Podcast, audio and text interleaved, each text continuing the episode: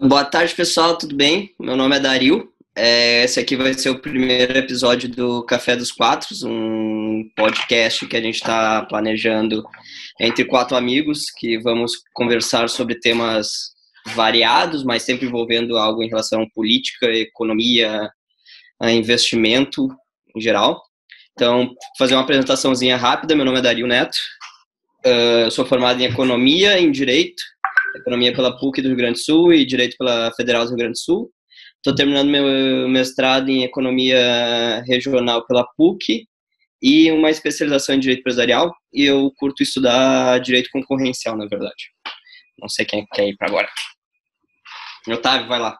Se eu puder me apresentar, então, meu nome é Otávio Paranhos. Para quem não me conhece, ainda tem um canal no YouTube que eu falo de investimento. Eu sou formado em Direito. É, hoje eu sou ainda servidor público do Judiciário Brasileiro e também me interesso basicamente pelas mesmas, pelas mesmas coisas que os meus quatro que, que os meus quatro amigos aqui, de direito, economia, políticas públicas, é, investimentos em específico, e é mais ou menos isso. João? Meu nome é João, sou engenheiro eletricista pela Universidade Federal do Rio Grande do Sul. Uh, tenho uma breve passagem na Universidade de Saxon, na Holanda. Eu gosto muito de investimento financeiro, sociedade, política, e acho que a gente tem muito a contribuir e o diálogo vai ser muito produtivo. Meu nome é Ramon, estou me formando, estou no último ano de economia, numa federal aqui do Rio Grande do Sul. Trabalho no mercado financeiro, ser um pouquinho mais sucinto que meus colegas, mas acredito, a gente espera, na verdade, que vocês gostem aí desse nosso papo. Bom, o assunto de hoje é morar fora do Brasil. Então, cada um de nós pesquisou um pouco e a gente tem algumas vivências e experiências. Mas primeiro eu gostaria de saber de vocês, assim, se fosse escolher um lugar para morar fora do país, que país seria esse? Vai Estados Unidos, certo? Sem Tu conhece, tu conhece os Estados Unidos, né, Dario? Tu conhece o que lá? Conheço, cara, eu já fui para Nova York e Washington e Seattle também já passei. Mas o, te o tempo que eu mais fiquei lá, eu fiquei uma semana em Washington, em 2017, se eu não me engano, que eu fui na reunião do Spring Meetings, que é uma reunião da parceria entre o Banco Central e o Banco Central, desculpa, o Banco Mundial e o FMI, que o Banco Mundial e o FMI prédio um do lado do outro, lá em Washington. E aí eles fazem, tem duas grandes reuniões por ano, o Annual Meetings e o Spring Meetings. É, e eu fui e fiquei uma semana lá, em Washington. E então eu conheço, não muito, mas conheço um pouco, mas eu, eu gosto da cultura americana e do desenvolvimento norte-americano, assim, por, por assim falar. E eu acho que é um bom país para se viver, apesar de todos os problemas que eles têm é um IDH muito alto e rico, mas não sei o que mas a, Mas a questão é justamente, tipo, ok, o país ele pode ser rico, mas será que tu indo para lá, tu ia estar tá num padrão que tu gostaria de, de ficar? Exatamente. Essa é a questão, porque não adianta tu ir para um país bilionário se tu for escravo, né? Então, não sei. o que, que tu acha? É, é, a diferença do, do, país, né? Se tu levantar os, os dados de DH, é muito bom ir para a Holanda, para a Noruega, ir para a Estônia, ir para a Suécia, mas no Brasil, com ensino superior, com a média de ensino brasileira de 8 anos, chega no ensino superior, tu já tem no mínimo de 14 a 17. Então, tu consegue te destacar. Agora, se tu vai para o norte da Europa, tu é só mais um com 17, 18 anos de estudo. Se tu fala três idiomas, tu ainda fala pouco. É, tem isso. Cara, não, eu acho uma boa, mas vocês não acham que, por exemplo, se a gente fosse para lá, qualquer um de nós, todo mundo aqui tá, tem graduação, o Ramon vai terminar agora, é, certamente a gente seria, se a gente entrasse no mundo lá, a gente entraria no, na média para baixo de um cidadão médio americano. Essa média para baixo, assim, chutando, assim, no chutão, a média para baixo do cidadão norte-americano não seria melhor do que, por exemplo, 10% aqui de um de um mesmo padrão de vida um brasileiro? Acho que sim. Com, com paridade, com paridade do poder de compra, assim, a, a média renda, da renda de uma família americana é mais ou menos de 50 mil dólares, tá, por ano, o que dá mais ou menos 4.500 dólares por mês. É, isso acho que conseguiria comprar o que uma família compra aqui, sei lá, com 8 mil reais por aí? por mês, por, com, é, com, com, com, paridade do poder de compra, né? Porque lá tudo é mais caro em geral, né? A parte de serviços, uh, restaurante, essas coisas são mais caras, né? Então seria, seria o equivalente a isso, né? Então, tipo assim, não sei. Tem uma coisa que, que, que, eu, que eu acho que é variável nos Estados Unidos. Tipo, eu não conheço os Estados Unidos, mas me parece que, pelo fato de ser um país muito grande, tem lugares que são muito diferentes, né? Eu, particularmente, morei na Europa já na prática há três anos e meio, e eu gosto de lugares que são. que tem um urbanismo que permite uh, a gente viver a cidade, né? Para mim isso é uma coisa muito importante, né? Tipo, ah, tu poder sair a pé, tu ter acesso a bens e serviços próximos, ou tu vai de bicicleta, ou até, enfim, a pé. Uh, e essa ideia americana de tu ter que pegar um carro e andar milhares de quilômetros para ir para onde tu quiser, eu particularmente não gosto disso, eu acho muito ruim. Então eu acho que varia, porque, por exemplo, em cidades como Nova York, uh, eu imagino que seja bem possível uh, ter uma vida nesse estilo assim mais pedestre. Né?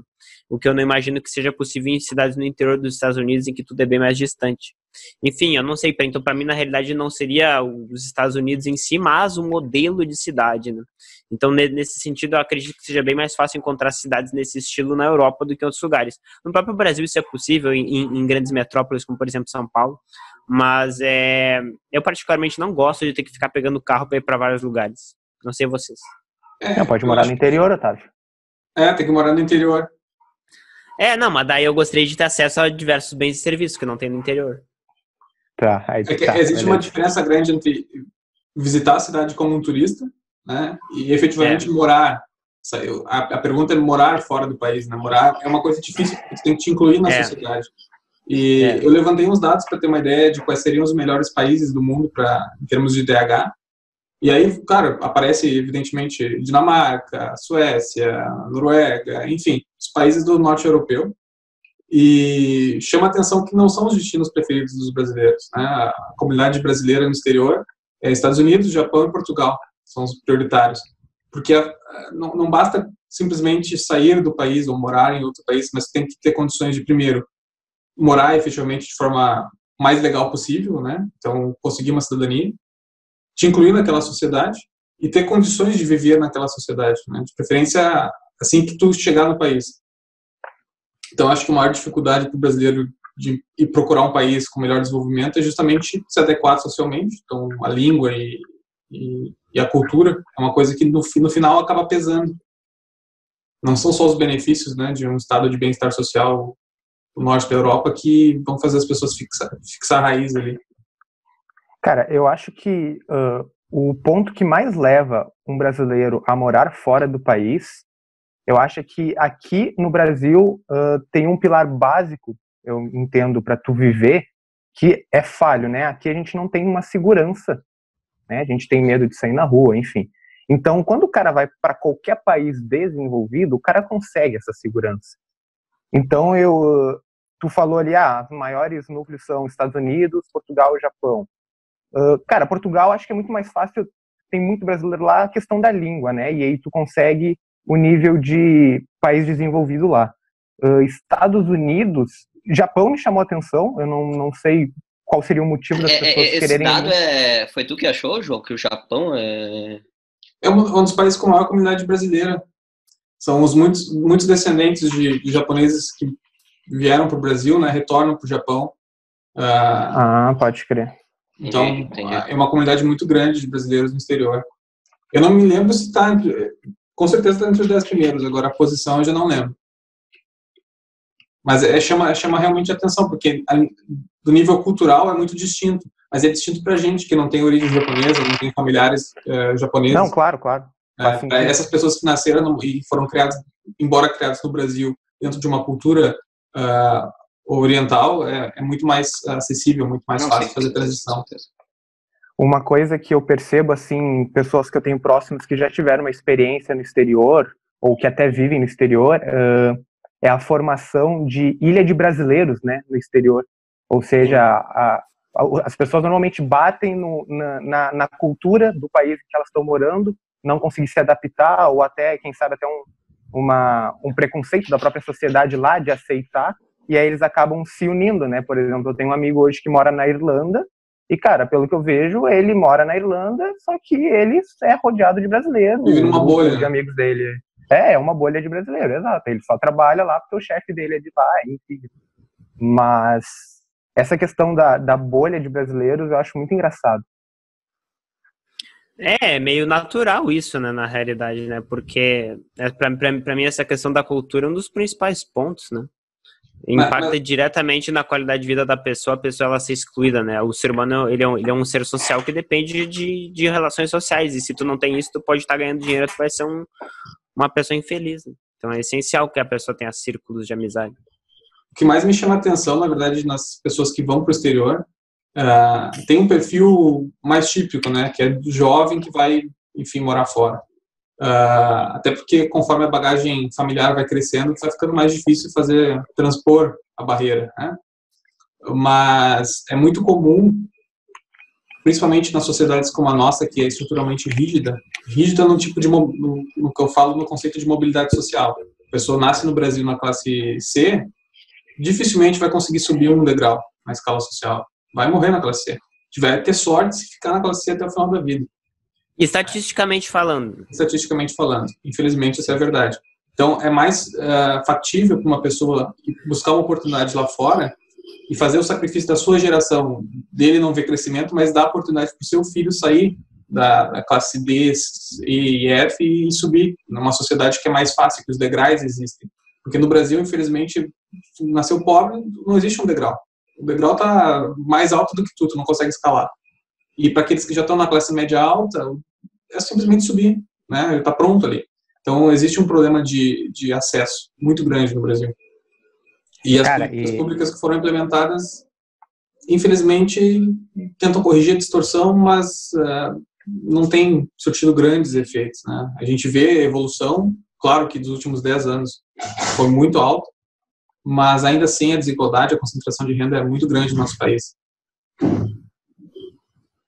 Uma coisa, outro ponto que me chamou a atenção desse meu amigo que está na Irlanda, uh, cara, a gente está gravando aqui no dia 31 do 5, né, a gente está no meio da pandemia, e ele lá, ele tem um visto, ele não tem cidadania, mas enfim, com a pandemia e com a quarentena, ele recebe do governo 350 euros por semana, que é, tipo, absurdamente suficiente para o cara sobreviver. Ele fala que é muito tranquilo. E, cara, eu falei, cara, como é que tu recebeu esse benefício? Ele, cara, eu baixei um aplicativo, botei meus dados e toda semana acredito na minha conta 350 euros. Então, é, é tipo, cara, é, é, muito absurdo, assim. É algo que inimaginável no nosso país. Tu, é, é Ele foda, tem que devolver ou é benefício não, sempre? Não, não, é benefício, é benefício. É benefício, precisa devolver não.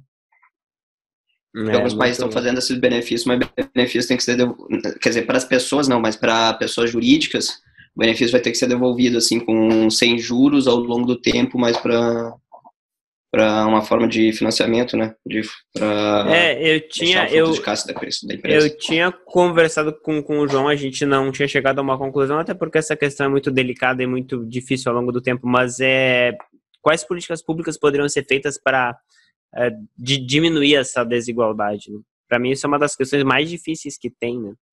Porque tipo Primeiro é uma questão ideológica, né? As pessoas elas podem discordar sobre o fato do governo ter que dar dinheiro para algumas pessoas e não para outras. Uh, e outra forma é se de fato dar, dinheiro diretamente como um benefício social funciona ou não funciona, né? Enfim. Qual é o ponto de vista de você sobre políticas públicas para reduzir essa desigualdade? Ah, meu, tem que ver primeiro, porque uma coisa é, é, é política de transferência de renda estilo Bolsa Família, que quer retirar da extrema pobreza, partindo do, do, do princípio que aquelas pessoas estão num, numa condição social tão abaixo e tão miserável que não conseguem nem fazer um esforço Sim. mínimo para sair. A ideia do quando tu estuda economia de desenvolvimento, economia da pobreza, a ideia do push-up, que é o empurrãozinho que o governo dá, com a mínima ideia de ser um dinheiro pouco assim, mas que dá o mínimo de sustento para que aquela pessoa consiga sair daquela situação. Mas outra coisa é o benefício de agora, o benefício emergencial de 600 reais da, da crise, né? Que aí é é uma transferência de renda direta para as pessoas em época de crise, uma medida uh, anticíclica keynesiana no sentido de não não piorar, não agravar, no último caso, até não deixar morrer as pessoas que não teriam condições de é, sobreviver com o mínimo do salário que elas teriam no mês, né? Influenciado por desemprego, crise tanto, tudo mais. Eu não sei se foi a Suécia, algum país, uh, ou Noruega, que testou, uh, fez uma experiência social a respeito do UBI, né? Universal Basic Income. Então, uh, independente da tua renda, independentemente da tua posição social, todo mundo recebia um valor por mês, que era equivalente, acho que a uns 3 ou 4 mil reais. Quer dizer, não era o suficiente para a pessoa sair da, da pobreza de um dia para o outro, mas era o suficiente para bancar os custos básicos de aluguel e, e, e, saúde, né? E a experiência foi bem interessante, mas mesmo assim tem aquela concepção de que tu sabe que é limitado, porque as pessoas que estavam participando da experiência sabiam que iam receber aquilo por dois ou três anos no máximo. Então ainda existe, né, aquele, é, aquela motivação de que vai acabar, né? É diferente do Bolsa Família, por exemplo, né? Que começou pelo Fernando Henrique como Bolsa Escola, não sei se vocês lembram. Inicialmente era o Bolsa sim, sim. Escola, então, é claro, o nome ele é bem significativo, né? Escola, então tu sabe que ele está atrelado à educação. Quando passou a ideia do Bolsa Família, ele está atrelado à família. Então, a contrapartida parece que sumiu. Mas aí quando tu olha os números, tu percebe que a mortalidade saiu de 70% infantil para o índice de, de frequência escolar subiu de 70% para 90 e poucos por cento né, na, nas classes mais baixas. Então, efetivamente saiu mais barato e foi muito mais acelerado passar a fazer esse, esse deslocamento da renda e ver o reflexo na educação básica, né, que é o mais importante. Então, eu acho que cumpriu, sim, pelo menos parte do papel, que era de colocar as crianças na escola de uma forma diferente, né, de uma forma uh, indireta, diria assim. Eu acho que é válido, sim, eu acho que é importante um papel, principalmente numa sociedade que nem a nossa, em que o mínimo existencial é, para algumas pessoas, é inatingível. Deixa eu fazer uma, uma pergunta para vocês. É, o, na cabeça de vocês, o que leva a pessoa a morar fora do Brasil? Tipo, ah, vou largar tudo aqui, foda-se, vou ir viver no exterior lavando louça, e é isso. Ela basicamente ela tem uma, uma renda baixa, por isso. Eu não vejo muitos brasileiros, ou, aliás, eu não acho que a percentual de brasileiros que ganham, que ganham muito bem uh, aceitariam, por exemplo, ganhar menos e ser, e ser de uma classe social inferior fora do país. Eu não sei isso. Talvez alguns, mas talvez não a maioria. Eu, eu acho que é basicamente a renda. Meus colegas é engenheiros que estão de Uber hoje talvez respondam melhor essa pergunta, né? É, que hoje é. tu precisa de um diploma de engenharia para dirigir o, o, carro aí de, de aplicativo. Então, talvez essa seja uma resposta. Tu não conseguir exercer, enfim, a tua, a tua profissão ou a tua formação e aí tu está disposto a lavar prato em outro país e receber o que tu receberia aqui, né? Em troca de segurança e não pagar duas vezes por educação, saúde e segurança. Mas eu acho que mesmo as pessoas que conseguem desenvolver as suas profissões, mas não são bem remuneradas por isso, aceitariam mudar de profissão para uma profissão não tão uh, especializada e ganhar mais. É que nem sempre tu consegue exercer, né? Tem profissões que tu não consegue exercer fora do país. Uh, ou a validação do diploma é muito difícil. Então, medicina, direito, as sim. profissões, eh, carreiras liberais são bem mais complexas. É, a gente, eu, eu, não, eu não tenho esse dado, não sei se alguém pegou, mas a gente poderia ver, né, dos residentes brasileiros que não residem no país. É, enfim, não sei se tem como ver qual era a renda dos caras antes dos caras saírem, porque tudo bem, eu entendo esse ponto, mas eu também conheço gente que teria uma vida bem ok no país e falou, cara, não, eu quero qualidade de vida é isso, eu quero trabalhar de segunda a sexta e ficar conhendo o país na Europa no final de semana. É, aí que tá. É, eu acho que só renda baixa não é, porque tu tem, tu tem que estar tá no mínimo num extrato social da sociedade brasileira, pelo menos, não tão baixo. Então não pode ser sair. um.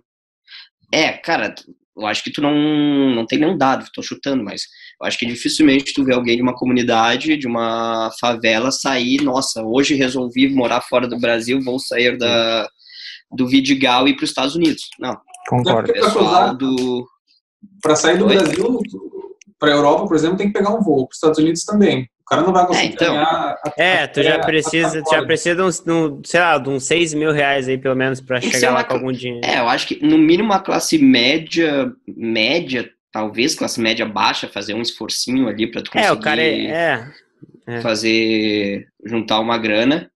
Mas eu acho que é, eu acho que foi o que o Ramon falou. Eu acho que o principal é maximizar a qualidade de vida, assim, de tu, porque só tu, tu sem nenhuma experiência, tu consegue fazer uns trabalhos é, com baixo é, baixo investimento de, de trabalho, de estudo, que qualquer pessoa pode fazer, que é, é limpar, lavar prato, fazer, não sei, é, ser atendente de um bar, é, isso, housekeeping, au pair, é, fazer babá, não sei, cuidar de criança, isso aí tu só precisa basicamente existir para fazer isso, né?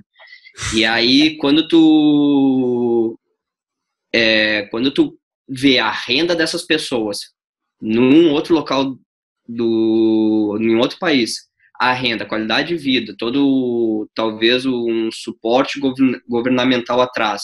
E aí tu compara aqui, aí tu, pô, aí tu teria uma profissão aqui, se formaria em direito, seria um advogado assim e conseguiria no final um valor, é, uma renda muito menor ou talvez menor só do que uma renda que tu teria no outro país. Eu acho que se parar para pensar isso, a pessoa gostar mais de renda e qualidade de vida do que exercer a profissão, vale muito a pena. É, é que existe um fator muito grande quando a gente pensa em morar, né? Que é a segurança. Não só segurança física, mas segurança institucional. Né? O Brasil, a cada cinco anos, entra em alguma crise é, econômica ou política, ou as duas, né? E se tu vai para a Europa, por exemplo, em um ano na Europa, eu vi a farinha subir 3 centavos e o ovo subir 5, só. Né? Então, tu consegue ter um planejamento financeiro. Eu posso ganhar 2 mil euros o ano todo. E eu sei que eu vou gastar exatamente 1.300 para sobreviver. Então, tu consegue ter um planejamento, né? Uh, infelizmente, no Brasil, a gente não tem segurança nenhuma. Amanhã o governo pode mudar a, a taxa, a, a alíquota de imposto de renda, vai ser implementado daqui a três meses e, meu querido, tchau e benção. O problema é teu. Né? Ah, empreender também é uma coisa extremamente difícil aqui no Brasil, porque são nove impostos diretos, mais três, seis contribuições sociais, mais não sei mais o que, mais o, a área trabalhista. Então, é muito mais difícil, né? Eu lembro que na Europa o governo dava uma bolsa de 450 euros para os estudantes de ensino superior montarem startups. E era fundo perdido, porque eles sabiam que se uma daquelas ali virasse o próximo Google, ou a Philips, ou o, o SpaceX, pronto, se pagou. Né? Então, eu acho que a segurança essa de instituições fortes faz a diferença para quem quer viver, né? passar 20 anos em um país, 30 anos em um país, não voltar mais. Eu acho que isso aí pesa. Se eu não me engano, o, o Dario e o Otávio né, tiveram uma experiência fora. Não sei se vocês querem compartilhar pontos positivos e negativos que vocês viram nesse período. Não, sobre a experiência que eu tive quando eu era pequeno, eu morei durante dois anos e meio na França, numa cidade que se chamava Rosé, que é do lado de uma cidade que se chama Nantes, que é um pouco maior na França, talvez algumas pessoas conheçam. É, enfim, era uma cidade média para o padrão deles, tinha mais ou menos 500 mil habitantes, para eles era do tamanho médio. E uma coisa engraçada é que se uma cidade desse tamanho aqui no Brasil. Se, 500 mil habitantes seria... em Nantes, não em Rosé. É, sim, é. Seria considerada pequena, que até, enfim, média é pequena, né? Só que lá, como o pessoal tem um poder aquisitivo maior, todo mundo gasta mais e, consequentemente, a gente vê muito mais circulação, bens uh, e serviços, consumo, lojas e tal. Então, a cidade parece bem maior do que apenas 500 mil habitantes. E era uma cidade muito boa, assim, eu gostava bastante de lá. É, o que eu não gostava particularmente era do, do, do, pessoal francês, né? Enfim, a cultura deles é meio. Eles se estressam demais. Mas é uh, na maioria das vezes, é, o, o, não, não, não o clima, assim, mas o estilo europeu eu, eu gosto justamente pelo que eu falei para vocês, de que é uma, é uma, são cidades bem para pedestre, assim, que as pessoas podem sair caminhando, conviver, aquela ideia toda de, de, de ter contato uns com os outros. Né? Uh, essa ideia mais americana aí de não ter contato, eu não gosto muito, mas isso é uma escolha pessoal, né? Inclusive no Brasil a gente tem ótimas cidades para isso, né? Principalmente as cidades uh, litorâneas, que tem toda essa ideia de praia e tal, eu acho bem, bem bacana, né? As pessoas adoram criticar o Brasil, mas tem paraíso aqui em algumas cidades, né? Especialmente no Nordeste, que são muito boas. Então, é, mas enfim, mas uh, de, depois disso eu morei um ano na, na Alemanha e, e lá eu morei no interior da Alemanha, numa cidade bem menor, mas que era um estilo relativamente parecido, assim. Né? E eu gostava bastante também, assim, lá também tudo extremamente barato. Claro que as cidades mais famosas e tal podem ser mais caras em alguns pontos para turista, mas era muito barato, assim, muito barato mesmo, assim, para poder viver e ter um padrão razoável, era muito barato, muito acessível. Não tinha praticamente ninguém miserável lá, né? Eu nunca vi ninguém morando em condição precária. E, enfim, e era mais ou menos isso, assim, tudo fun fun eh, funcionava de uma maneira bem correta. Então eu gostava. Tu acha assim. Em algum momento tu sofreu preconceito por ser brasileiro? Eu acho que me parece que os europeus eles já estão muito acostumados com imigrantes, né? Então, assim, ó, é, eu não sofri preconceito por ser brasileiro, mas é, tem isso também, né? Tem isso tem que, que tem que considerar. E tu, Dario? É, eu morei seis meses em Grenoble, que é uma cidade do interior da França, perto de Lyon, uma cidade universitária. É uma cidade, para mim, pequena, que tem uns 150 mil habitantes. E mas para eles lá para a França é uma cidade média, assim, para se falar. Tá rindo por quê, Raul? Segue vai. E aí. Uh, nada não, continue, por favor. aí. É, é uma cidade universitária, que tem uma universidade importante, uma das mais importantes universidades é, francesas da Europa. E foram seis meses, fiz intercâmbio de direito ali. Foi bem legal a minha experiência, gostei bastante.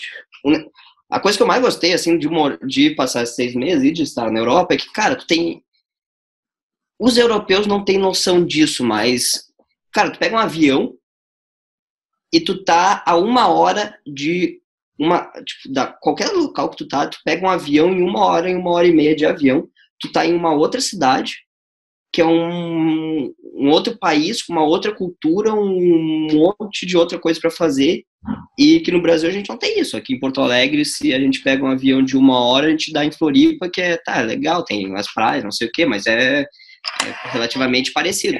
Não, para tá visitar, tá... para visitar o Otávio eu demorei um dia de avião. É, então. Aí tu tá lá em Paris, por exemplo, tu pega, tu tem avião de uma hora para Madrid, uma hora para Londres, uma hora para Roma, uma hora para Berlim, é tudo low cost lá, tu compra as Ryanair, as... Que não vão existir mais, talvez.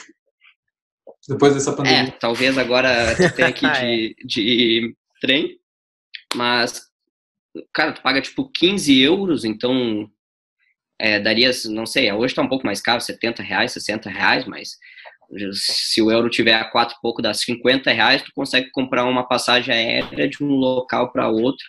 E, e, é muito engraçado que quando a, a, os, os, brasileiros que eu conheci lá, cara, a gente fazia isso, dava tipo sexta-feira de tardezinha, a gente ia para o aeroporto pegar voo baratão para um outro local, passar o fim de lá, domingo a gente volta e do, domingo meia-noite já está no, no, local, aula às 8 da manhã de segunda.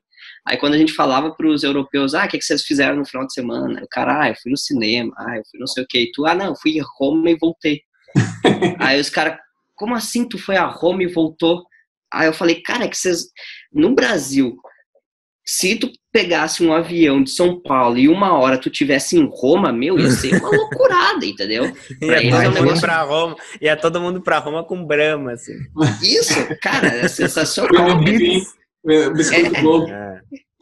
E aí... Ia, ia tá todo mundo vendendo umas coisas na esquina lá em Roma. e aí ia comprar, comprar coisinha no Coliseu e vender nos outros locais.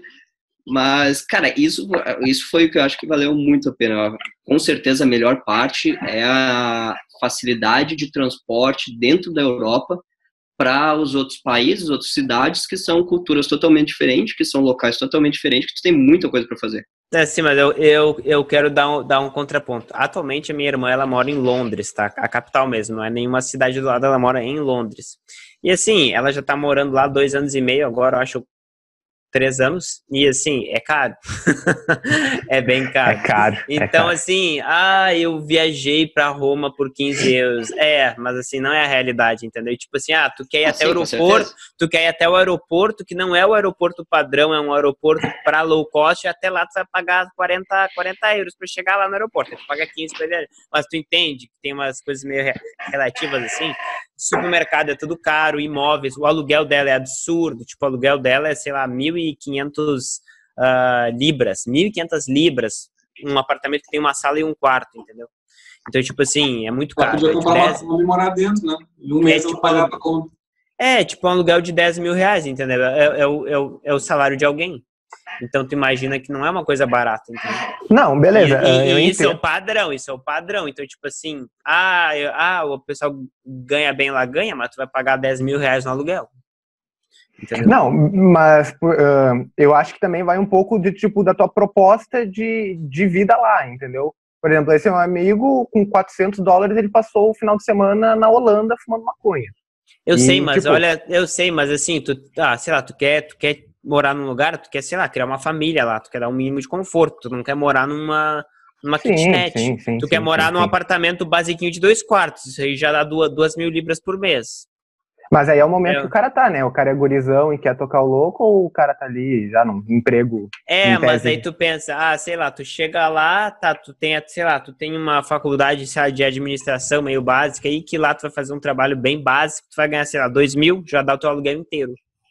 Daí. Depende do local e, também. E o gás ainda no inverno para se aquecer, né? É, tipo assim, não é tão óbvio, entendeu? Tipo assim, por exemplo, outras coisas. É, tipo, outras coisas que não, que não tem aqui. Tipo assim, sei lá, o SUS deles, eles têm SUS, né? Uh, só que ele é, ele é pago, né? Lá o todo o sistema de saúde ele é público, mas é pago e não é tão barato. É tipo algo como 300 libras por semestre, algo assim, que tu é obrigado a pagar como um imposto. Então, tipo assim, tem várias coisinhas que vão somando, entendeu? Não é tão assim, sabe? Uma, uma coisa que me chamava muita atenção, no, eu morei na Holanda, né? Na fronteira entre Holanda e Alemanha. E a diferença é gritante. A gente, eu atravessava a fronteira, mudou a cultura, mudou tudo, sabe? É diferente de. A gente mora aqui no Rio Grande do Sul, então eu tenho parentes que moram em Livramento, na fronteira com, com Ribeira. Tu cruzou a fronteira, tu só percebe que cruzou a fronteira porque estão vendendo pântio. Porque senão tu diz que está no Brasil ainda. Né? Uh, mas a, a, fronteira da Alemanha com a Holanda era gritante, porque na Holanda só via motoneta, bicicleta. Cruzava a fronteira, tu via Audi, BMW, BMW. É, uh, porque o holandês ele paga um imposto muito mais alto se ele tem um carro a partir de mil cilindradas, mil e poucas cilindradas, porque eles têm um imposto progressivo, né, e, principalmente veicular, né, taxa muito o patrimônio. Então, o holandês, ele não, eles moram, em, às vezes tem muito dinheiro, mas moram numa casa extremamente simples, até pelo ponto de vista de protestantismo, né? Porque o norte holandês é protestante. E aí tu percebe isso nas pessoas. Uh, e, e, culturalmente, como o Dário falou, assim, 40 minutos de bicicleta estava em outro país, e se eu descesse para o sul, uh, era outro país também, a Bélgica, e aí tu vê que, justamente por ser centros que têm culturalmente muita influência uns dos outros, a tolerância é muito grande. Né? Então, a Holanda, para mim, o que me chamou a atenção no holandês é a tolerância. Ali tu tinha Quanto tempo... todos os aspectos. Eu fiquei um ano lá.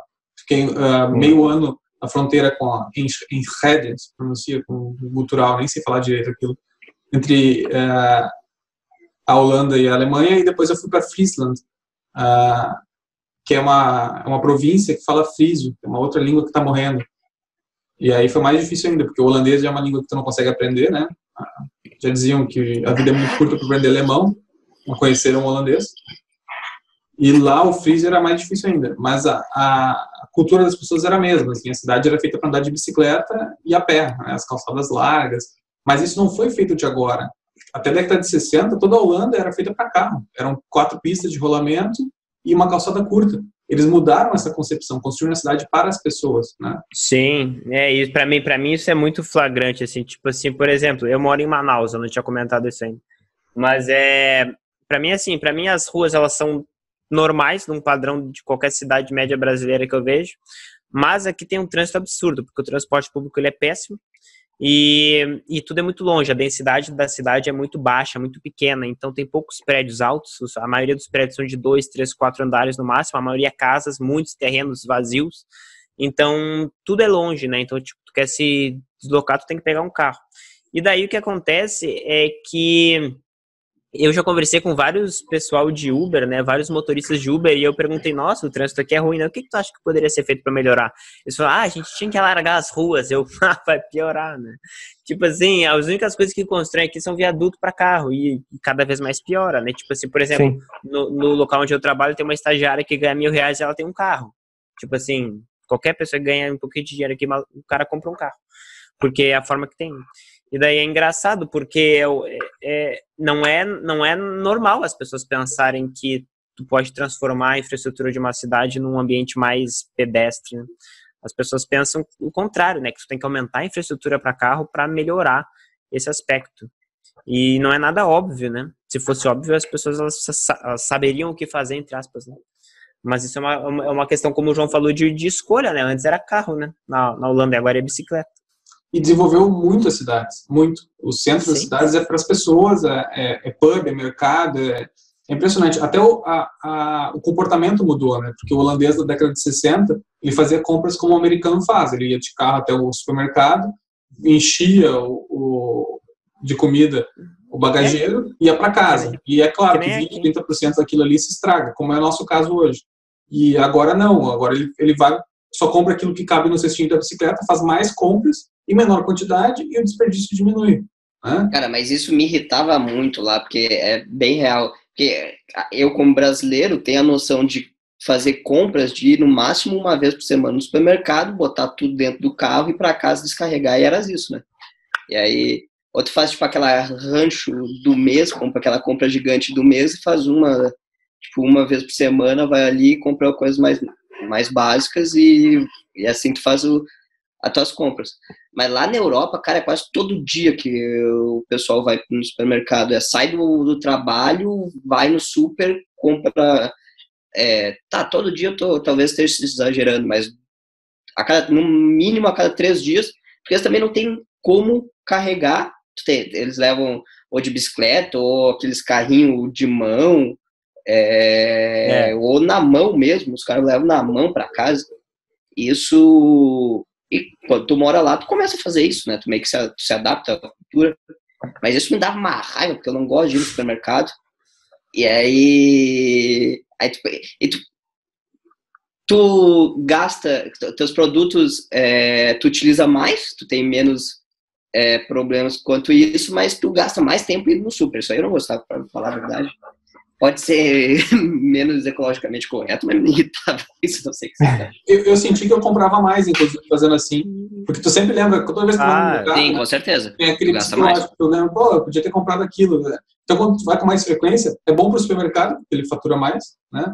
É bom para ti, porque embora tu compre mais, tu, estatisticamente tu desperdiça menos, né? Porque tu compra aquilo que tu precisa, ou um pouco mais. Uh, mas tem aquela questão também, acaba virando uma experiência, porque eu nunca ia sozinho, eu sempre ia com algum amigo, bah, saía, saía da aula, estava na universidade, a saía da aula, pô, se passar no mercado, não, eu vou, vou contigo também. E aí um já ajudava a carregar a sacola pro outro, e assim ia. Então acaba virando uma experiência, né? E a gente, como eu saí com muitos brasileiros também, não fiquei na bolha exclusivamente, mas eu tinha vários amigos brasileiros, e aí a gente fazia uma coisa que, que chocava muito os amigos holandeses e alemães que a gente tinha, que era fazer, cozinhar junto e chamar as pessoas para comer. Uh, porque essa cultura de é compartilhar é, é, uma coisa muito brasileira, brasileira mesmo. Né? Uh, talvez até sul-americana, enfim, uh, de, de, refeições grandes, né? O holandês geralmente tem uma refeição quente por dia, que é uma sopa de noite, se tu não comeu nada quente, o almoço é um sanduichinho. E eu, quando eu fui trabalhar, não conseguia me alimentar só com sanduíche, né? Cara, não, isso é minha... é engraçado também. Deixa eu só comentar isso europeu quase todo, pelo menos na semana, almoça sanduíche. Ah, meu, é verdade. Isso é um absurdo, velho. Os caras vão lá, tu, tu, tu, vai no super, meu, todo super tem a, a, prateleira do sanduíche, assim. E tem uma infinita variedade de sanduíche. Cara, não mas é aí que tá, não, não é. Não, não é, caro. é, é, nos Estados Unidos, nos Estados Unidos, isso ou na Europa? Não, na, na Europa, Europa, na Europa. Na, Europa, Europa, o pessoal não é gordo. É, não é na, é gordo, mano. Na Europa, que eu vi de, na, na Europa, o que eu vi de gente gorda é tipo uns velhos alemães, assim, que bebiam cerveja pra caralho. Mas isso daí é raro. Tipo, a maioria dos jovens não é, não é muito gorda, não. Até para tu conseguir engordar um, um, holandês, tem que fazer um esforço absurdo, porque eles têm a média de altura mais alta da Europa e uma das mais altas do mundo. Então, os caras têm 1,90. Tu, botar, tu pode botar 120 quilos que vai parecer magro hein? É.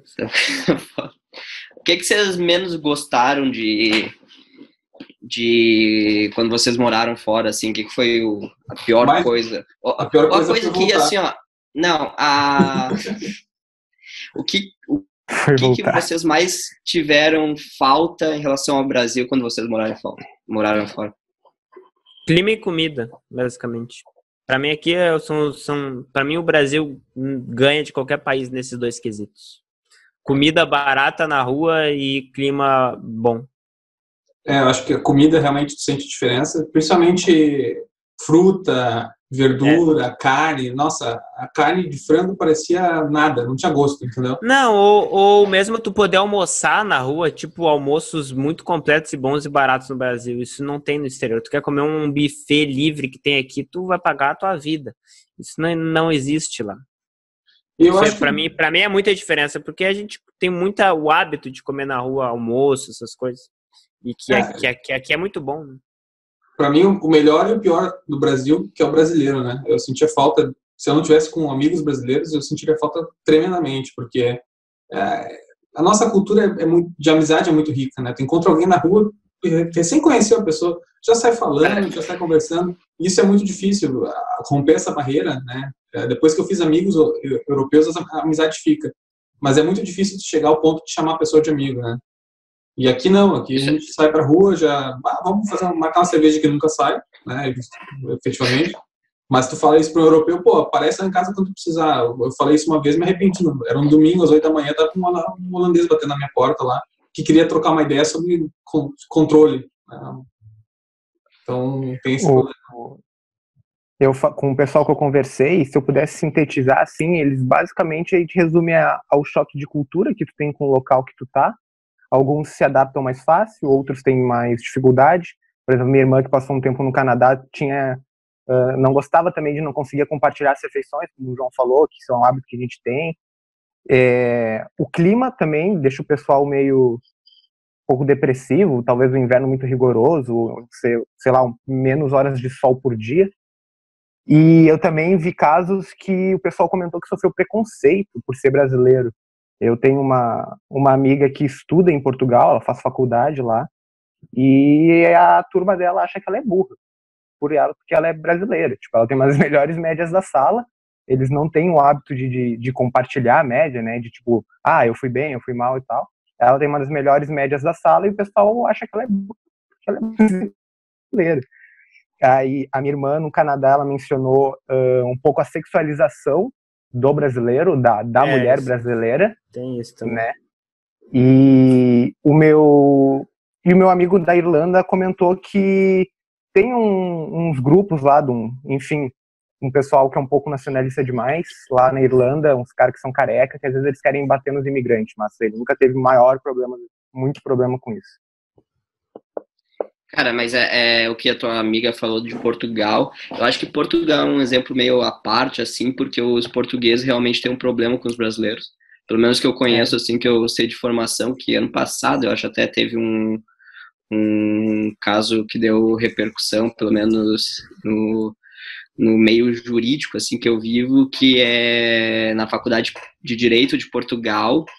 É, os cara, os portugueses fizeram uma, botaram uma plaquinha e uma, uma plaquinha com uma cestinha que de coleta que estava escrito ah, é, doe aqui a sua pedra para jogar nos zucas, que os zucas é como os portugueses chamam os brazucas.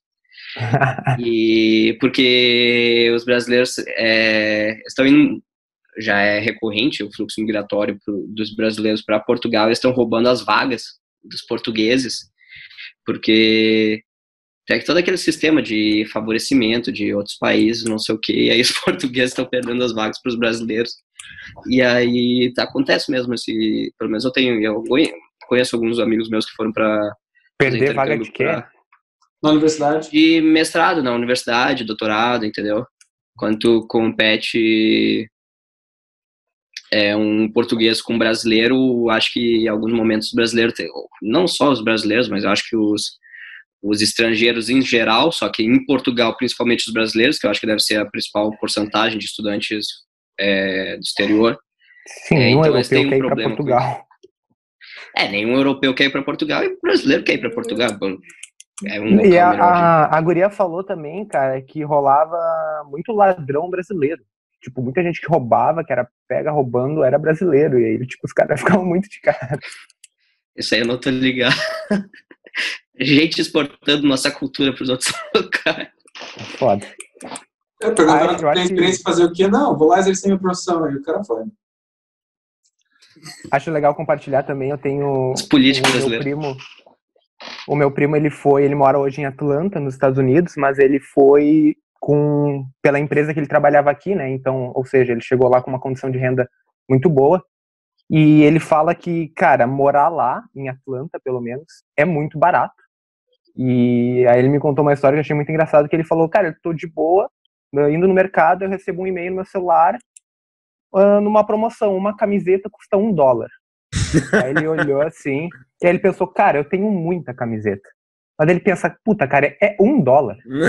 tipo, é muito barato. E se eu comprar cinco, eu não pago frete, velho. Chega na porta da minha casa. Tem quando tipo, é um cinco, cinco dólares. Imagina, não, imagina eu tô com 5 reais comprar 5 camisetas, velho. É porque ele ganha em dólar, né? Então tem que fazer o câmbio. Cara, é, é muito absurdo, muito absurdo. Deixa é. eu só retomar um negócio que o João falou. É, que ele falou que o que tu mais sentiu falta, uma coisa que tu sentiu falta, que foi o brasileiro, que é o, o bom e o ruim ao mesmo tempo. Que eu tava discutindo com outro amigo meu, mas isso eu acho que eu já discuti até com o Ramon, que uma das a coisa que mais me senti que eu, que eu mais me senti falta na verdade quando eu fui para fora meu é que o Brasil tem aquela pitada de subdesenvolvimento que eu acho muito boa. A minha teoria da pitada de subdesenvolvimento. Não sei se eu já falei para vocês. Que cara essa teoria eu quer dizer não é uma teoria assim mas eu comecei a planejar ela quando tava eu e um amigo meu. É, sabe aquele aquelas epifanias que tu tem quando tu tá meio bêbado assim e aí tu tem umas ideias boas, assim, bêbado. O Ramon tá ele disse que é água ali, mas eu não sei. Tu é, acha vamos... que é boa a ideia, né? Tu acha que a ideia é boa? É, talvez, mas essa eu acho que realmente é boa. Que tava eu e um amigo meu, é, a gente tava no carnaval, faz uns dois ou três carnavais no, no Rio de Janeiro, e a gente tava é, no Bloco das Carmelitas, que o Bloco das Carmelitas sobe o Morro Santa Teresa lá no Rio, onde que tem aquela escadaria Bonitinho. Laron, Celaron, aquela escadaria bonitinha naquele morro, na, na Lapa. E aí a gente tava subindo, cara, é um, é um morro que aí, meu, é muita gente, não sei quantas mil pessoas subindo o morro assim, tá ligado? E a partir de um momento que tu entra naquela muvuca, tu não consegue sair mais. É, tu só sobe, entendeu? Tu nem precisa se mover, tu só vai subindo lá. Vai tipo um vai sendo levado. Isso. Cara, aí tava. Tu vai subindo, meu, sempre tem algum é, vendedor de, de bebida assim do teu lado. E aí tava a gente bebendo lá, cerveja, corote, qualquer coisa que, tinha, que tivesse álcool. E aí eu lembro que esse, eu, esse, eu e o meu amigo paramos e nos damos conta. Cara, já parou pra pensar que o carnaval é uma semana que o brasileiro não faz porra nenhuma a não ser sair pra rua e beber. Uhum. Cara, isso não tem sentido nenhum, velho. Tu, tu para a rua, é. Cultural. Tu, tipo, meu, não tem benefício Cultural. nenhum. Me, me, diz um benefício de ficar uma semana saindo pra rua pra encher. Mas, meu, tu acorda às nove da manhã, elas... tu come um pão. Mas as coisas não são feitas para ter só benefício, meu. O benefício é justamente tu não, Sim, só que aí tá essa é a pitada de subdesenvolvimento. Meu, lá fora, meu, é impensável tu lá na Europa ter uma semana de carnaval das pessoas saírem pra rua pra beber jovem, fazer merda, tá ligado? É, a, minha, a minha irmã falou que tem bem, bem menos feriado lá, isso é verdade. Cara, eu fui Cara, no, mas isso é muito bom, no carnaval na Holanda. Porque a Holanda tem, o sul da Holanda é católico, é, teoricamente é formação católica, eles têm um carnaval. No inverno, horrível, horrível de frio. Uh, e eu não tinha fantasia, porque teoricamente o carnaval de Essa aí é muito... fantasiado. Aí eu comprei uma roupa. Eu vou ver se eu acho a roupa ali para mostrar para você. Só um momento. Vocês não vão acreditar no que, que eu vesti para aquele carnaval. Essa Não, aí ele meu. me falou, já eu achei genial. Muito bom. E o melhor de tudo é que a gente faz dinheiro com essa porra, né? O que tem neguinho que vem pro Rio de Janeiro gastar dólar aqui, velho, pra ver. Pra dar Não, meu amigo, boca. ne- nesse carnaval lá no Rio, veio meu amigo canadense, meu, o cara tava, o cara tava vislumbrado, velho, com o carnaval do Rio. O cara é do, o cara é de Montreal. Tu- meu, lá em Olha Quebec. só, olha a roupa, a roupa que ele se vestiu, era um colã. Era um Era colã um- do corpo todo, cara. Ficava um negócio colado, colado nele. Essa merda inteiro. estica. Só que o É seguinte, tipo um elástico. Tu deve ter todas as bonito, fantasias cara. eram na faixa dos 70, 70 euros. O que pra eles é 70 reais, entendeu? Então não parecia muito. Mas pra mim, que tava morando com pouco dinheiro, cara, isso era o dinheiro da semana, entende? E aí eu encontrei essa roupa aqui por 10 euros. Eu disse, não, vou botar esse troço. E aí a, a roupa, o, o, moletom, as coisas por baixo não, não cabiam, então eu tive que botar só isso aqui. E algumas coisas encolhem no frio, quando tá nevando. Cara, Nos manda uma fotinho depois com a fantasia. depois eu ponho uma foto da fantasia pra vocês. Mas o carnaval deles não tinha nada de tão engraçado quanto o nosso. Era basicamente um pub crawl, assim, fantasiado. É, igual. E aí acabava às duas da manhã. Ponto. Porque essa é outra coisa que chama atenção, né? O bar lá. É, acabar às duas da manhã. Meu. Cara, isso aí, depois de um tempo, se acostuma a começar a fazer festa às sete da noite, às oito da noite, pra acabar às duas da manhã. Mas, meu, porra, velho. Tá ligado? Só que aí tá. Eu acho que tem uma correlação em relação a isso, entendeu? É, é- é muito mais difícil um país que tem carnaval de gente bêbada uma vez, tipo, uma vez por ano, uma semana inteira, dar certo do que um país que não tem isso, não precisa fazer isso, entendeu? Cara, não, acho que não tem correlação. Meu. Não, não dá pra levar tudo muito a sério. Acho que essa é, é a parte do charme do brasileiro. A gente não É. leva nada muito a sério. Nem Mas essa é a futebol, pitadinha de política, subdesenvolvimento que é gostosa, assim, sabe? É, que- É, é, Meu, aí tá. É muito bom tu ir. É o pra- fato de tu poder fazer um monte de coisa errada que não dá nada. Isso, entendeu? Meu, lá na, na- no Canadá, velho, se tu atravessa a rua fora da faixa de segurança, tu é jaywalk e tu é multado, velho. Ô, Otávio, um Porra, exemplo de o- Com isso, viver num país desse. um exemplo de Chama atenção pra de atenção na subdesenvolvimento. Uma, um exemplo, Otávio, é tu atravessar a fronteira Brasil-Colômbia, o Tabatinga Letícia, de Ah, mototáxi, ela é- com a mala é. de 13 quilos em cima nas costas. né? moto, sem capacete, Sem velho. capaz... Não, e passa reto, passa reto. pa- Ah, passa fazendo um tudo story ali. ainda, velho. Hum, é, eu vi, eu vi. Genial. Cara, mas, meu, tu não precisa ir muito longe. Tipo, aqui de noite, meu, passa ônibus de linha urbano com luz desligada de noite. Ônibus. Luz desligada, tu não vê. Um, um, né? Sei lá. Umas coisas assim, tudo é meio. Enfim. Eu, eu e o Dario, a gente foi com mais dois amigos nossos, a gente foi pro Catar em 2017. E, cara, ah, as nossas noites eram muito merda. Porque não tinha nada pra fazer, velho. Não tinha nada pra fazer, tinha que beber dentro de casa, não tinha festa, não tinha entretenimento adulto, não tinha nada, velho. É proibido bebida no Catar ainda? Não sei. Beber, beber na rua? rua, sim. Não, é. é- não, é mas no hotel, tu podia beber no hotel? tu- tu Tem tem- no Catar, tu tem dois locais para tu comprar bebida, ou nos hotéis, hotéis internacionais, que aí tem as festas também, ou existe lá um tem um supermercado para estrangeiro que tu tem que fazer um cadastro, tu recebe um uma carteirinha, que aí tu é que no Catar é meio excepcional, porque é uma ilha pequena que só 35% da população é catari de verdade, que é do, do país assim, os caras descobriram o poço do petróleo, e ficaram ricos do nada. Foi um é, exemplo típico de como ficar rico exogenamente da noite pro dia. O resto é tudo E- indiano que trabalha em construção. Indiano, filipino, pessoal que trabalha para trabalha para essas pessoas.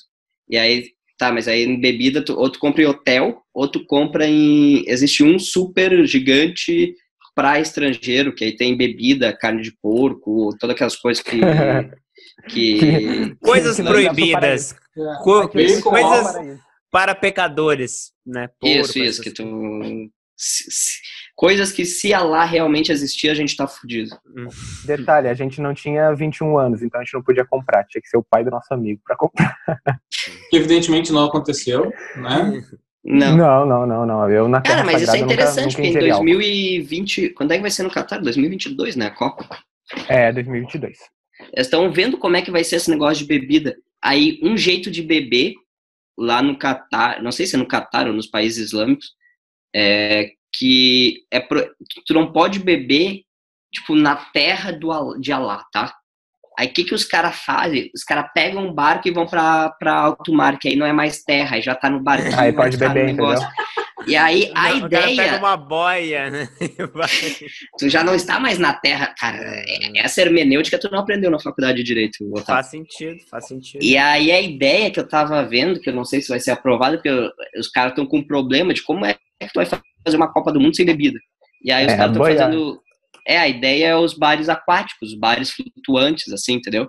Aí tu pega um Ah. bar, bota ali na, na água e tá... Deixa na água, é, aí tu sai da, da areia numa, numa coisinha assim e entra na, na boia flutuante. Faz sentido. É, pelo que eu me lembro, eles estavam eles estavam construindo uma marina gigantesca para vários cruzeiros ficarem lá e aí tu encher a cara dentro do cruzeiro, basicamente, que aí tu tá na água. Legal. Isso explica, talvez, porque tanto shake tem, tem lanchas e iates enormes na, na Faz Espanha. sentido. Tu vai pra Espanha, tu só vê aqueles iates gigantes de shakes. Tá, faz todo sentido agora. Uma coisa que, Cara, que, e- que chama atenção são essas idiosincrasias, assim. Eu sei que em Nova York tem uma comunidade muito grande de judeus ortodoxos. E eles têm Tem. uma série de leis que não têm que ser cumpridas ou, ou não podem ser é, coisas que não podem ser feitas durante a, o sabá. Então, o que, eles fizeram? Eles passaram um arame por toda a, cidade, só não cobre ali Hell's Kitchen, em Nova York, mas passa por todos os bairros praticamente, e é um, é um fio de arame só, que daí, teoricamente, é um cercado. Então, ali dentro, no sabá, eles podem, por exemplo, carregar livro, carregar algumas coisas que, teoricamente, eles não poderiam, porque daí considera como se estivessem tudo na mesma casa, ou circunscritos. É, é, é uma loucura, mas tem essas idiosincrasias, né?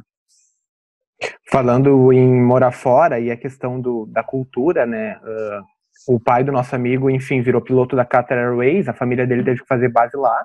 E os dois filhos, um que é meu amigo e a irmã dele, tipo, eles, cara, não tem como morar lá. É tipo uma cultura absurdamente diferente da nossa. Os caras rezam cinco vezes por dia, tem caixa de som espalhado pela cidade chamando os muçulmanos para mesquita. A- as mulheres não é recomendado que andem com decote ou com short. Enfim, é, é, é muito forte, né, velho? Essa adaptação é, é muito brusca. Cara, é estranho mesmo, porque Eu nem reza, coisa- não sei como é que eu viveria num país assim. É, que aí que tá. Uma coisa é tu morar num país. Tipo, qualquer outro país tem uma cultura diferente que a tua, obviamente. Mas uma coisa é tu morar num país que a cultura é totalmente diferente da tua, entendeu? Ah, s- tipo, acho que todos os países da América, Europa, assim, é, a- as culturas desses, desses dois continentes meio que conversam com a cultura brasileira. Claro, é a cultura ocidental, né? Tipo, a É, que a diferença gente é que uns proveniente. países. as- não, inclusive a África, né? Uns países deram mais Sim, certo também, que também. outros, né? Mas é tudo a mesma cultura, diferente dos países orientais, né? É, E do, é- e, e do Oriente Médio também. Sim, aí tu pega Oriente Médio, cultura árabe, ou tu pega Japão, China. Meu, deve ser uma loucura. Eu nunca. Sim. Quer dizer, eu fui pro Catar, mas é. E, e é um choque, assim, entendeu? Que. E, Ver uma mulher de burca era um negócio absurdo pra nós, assim. É meio pesado. Meu, é pesado. Cara, Parece tu, a tu que não morte tá passando. acostumado. Que horror. É, meu, é, é- sério, velho. Hum. É tipo um negócio todo preto, só com o olhinho de fora, assim, caminhando, e aí tu fica até com medo de olhar, tu vai, vai, ter preso, tu não entende muito É engraçado funciona. porque, tipo, eu particularmente, quando, quando eu vejo isso, eu penso, nossa, mas ah, ela não teve escolhas e tal, mas aí eu penso, não, mas talvez ela queira, né? Não sei. Na- ah, isso aí eu tenho uma dela. discussão sobre isso. Não, é aquela Hum. coisa, tipo, ta- talvez a gente faça coisas que pra gente, a gente talvez tenha, tenha sido condicionado a fazer algumas coisas que pra outras pessoas não são normais, né, da mesma forma. É, mas tem uma diferença entre tomar chimarrão né, e vestir um troço que é no deserto, quente pra cacete, tu não conseguir enxergar o teu próprio pé e tu dá um ponto parecer um balão. Não faz sentido. Você tem um bom ponto. Mas sei É. lá, meu, mas tipo assim, por exemplo, tu tá falando dessa coisa de roupa, mas a Pensa gente mora no... isso na bunda. A gente... A gente... Pensa. A O gente... que, que deve a gente- acontecer? Tem, tem a, a redezinha só aqui, né? Senão, É, deve ser tenso, tá, pesado. Cara, isso foi engraçado até, porque lá na. Quando, quando eu estava na França, eu fiz uma cadeira de direito administrativo, e aí eles, a gente estudou uns. Uh, que eu, o Otávio, a gente também estuda aqui no direito administrativo, polícia judiciária, polícia civil, assim, e aí tem umas diferenças dos casos, não sei o que, e aí tinha um caso que a gente estudou, que foi o caso do Birkini, Burkini, Burkini, eu acho que se chama, lá na França, que o, é, Burkini é o nome da, da burca versão biquíni, entendeu? Ah, pronto. É, depois vocês colocam no Google, Burkini. É, coloquem aí, se você conseguir fazer share screen, tá legal.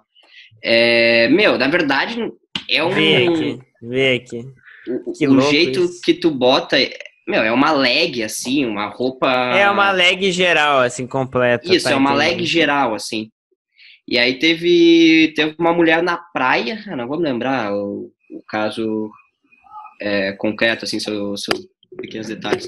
Mas teve essa mulher na praia que era muçulmana, uh, morava na França, e foi de burkini na praia e os caras prenderam, não é prenderam, mas arrastaram ela e tiraram ela da praia. E aí teve toda uma discussão na França sobre é, liberdade da pessoa de utilizar isso e diferenciação do costume, que isso claramente não é algo normal, né? Pelo menos para a cultura francesa. Mas também tem o problema da liberdade das pessoas de utilizar um seu burkini como, como queira. Cara, isso é, é bem difícil, isso é bem Não, é, não mas é, em tese a cultura, a cultura liberal ocidental, ela se baseia no fato de que tu não vai prejudicar uma outra pessoa, né? Então, em tese, tu pode fazer tudo que tu quiser desde que tu não prejudique o outro. Essa é a, é a, premissa básica. E em tese, tu usar uma roupa, tu não tá prejudicando o outro, né? Como é que eu vou falar? Não, eu concordo. Eu, acho que eu seria a favor também.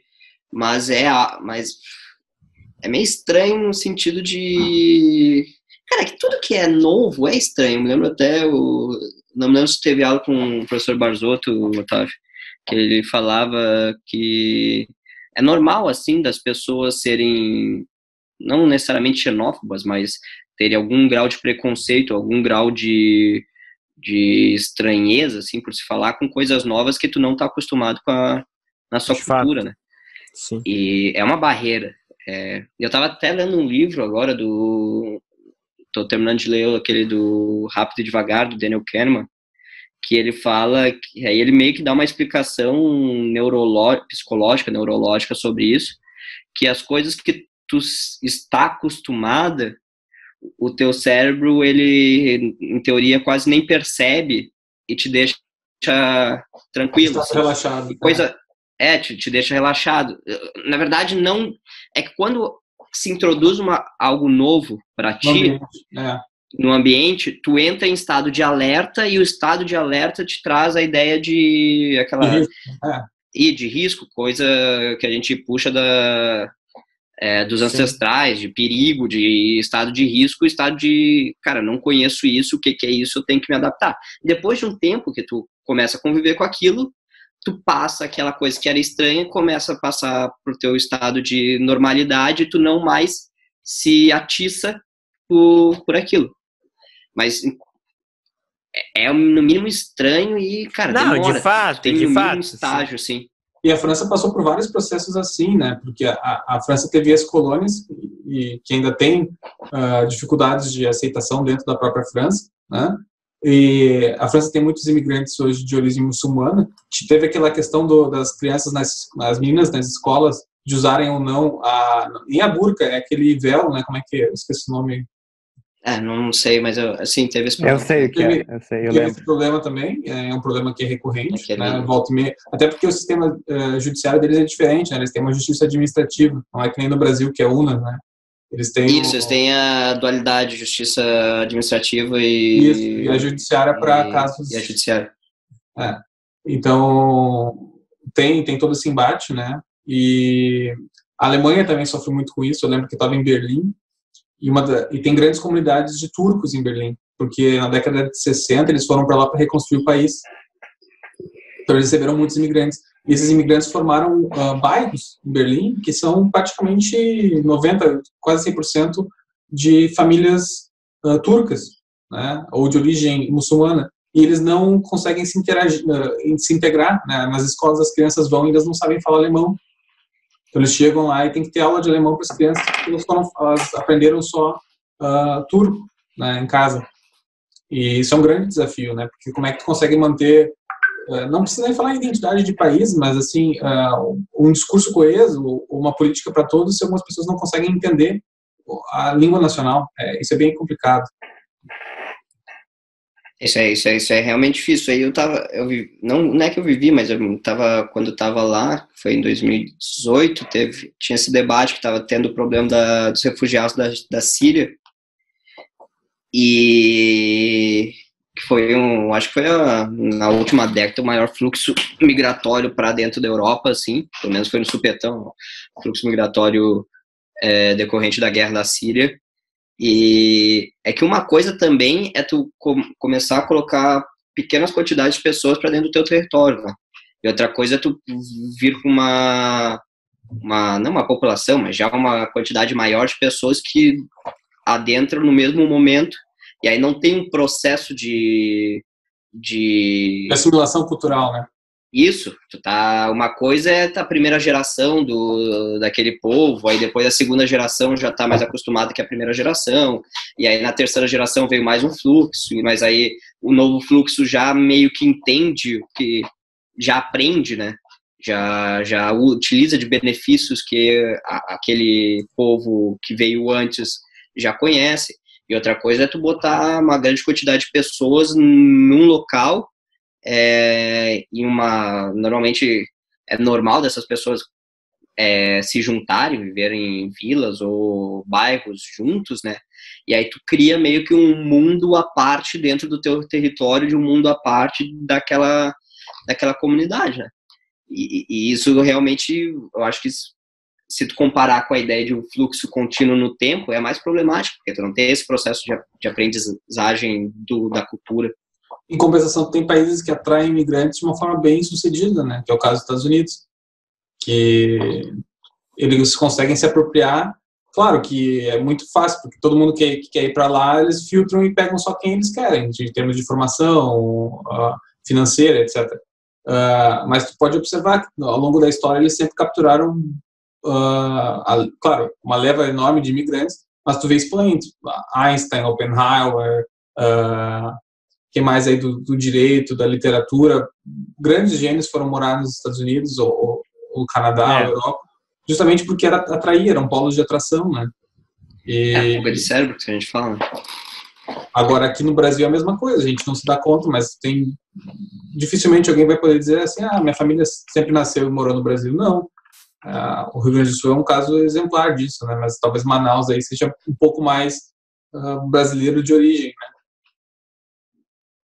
É, o Brasil é muito grande, né? Tem muita coisa, né? Mas na, na realidade a gente está sempre adaptado a um determinado nível de organização e de flexibilidade das regras, tanto para aceitar coisas erradas quanto para exigir a, o cumprimento das regras em um determinado nível de gradação, né? Desde lá, sei lá, do nível mais extremo de respeito, sei lá, na Suíça ou na, na Suécia, até um país africano em que nada se respeita, né?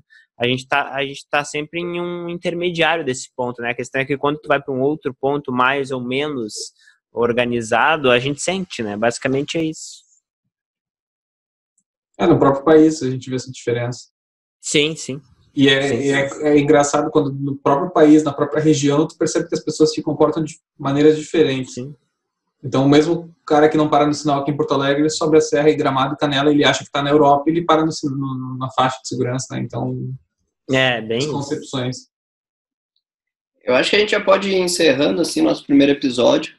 É, o que, que vocês falariam então para resumir assim é, quais que o que, que vocês resumem a opinião de vocês a ideia de vocês de resumir de morar fora do Brasil pontos positivos pontos negativos gostariam ou não gostariam é, não sei Ramon ou Cara, uh, se eu pudesse, se eu pudesse resumir, eu acho que o pessoal que sai daqui para ir morar fora e mesmo e se expõe a trabalhar, enfim, a um emprego que não é da formação dele, enfim, ele está basicamente buscando uma qualidade de vida, né, que países desenvolvidos te oferecem, né, com nós, como subdesenvolvido, não conseguimos oferecer isso para eles. Eu, eu um, um, dos meus sonhos, né, um dos meus objetivos profissionais é ir morar no exterior, porém, é, com o trabalho da companhia que eu, que eu trabalho hoje. Não fui não tentei mais jovem porque, enfim, eu entrei no mercado de trabalho cedo, é, me, me, pagavam bem, então eu junto meu dinheiro e faço minhas férias e vou para o exterior nas minhas férias. Mas, assim, o meu objetivo profissional hoje é morar no exterior trabalhando pela essa empresa. Bom, é, eu, eu complementando então aqui para finalizar, seria ah, será que vale a pena? Eu acho que vale, mas primeiro eu gostaria de fazer um convite a, a enfim, a to, todo mundo que está vendo de tentar conhecer um pouco mais o Brasil, porque aqui a gente tem muitos lugares bons que as pessoas não sabem, não conhecem e, te, e tentam diretamente Agora com o campo abrindo, vai ser todo mundo obrigado, fica tranquilo a, abrindo mão, abrindo mão da cultura, né, brasileira, que eu, que eu acho que apesar de tudo ela é relativamente boa e a gente já está adaptado.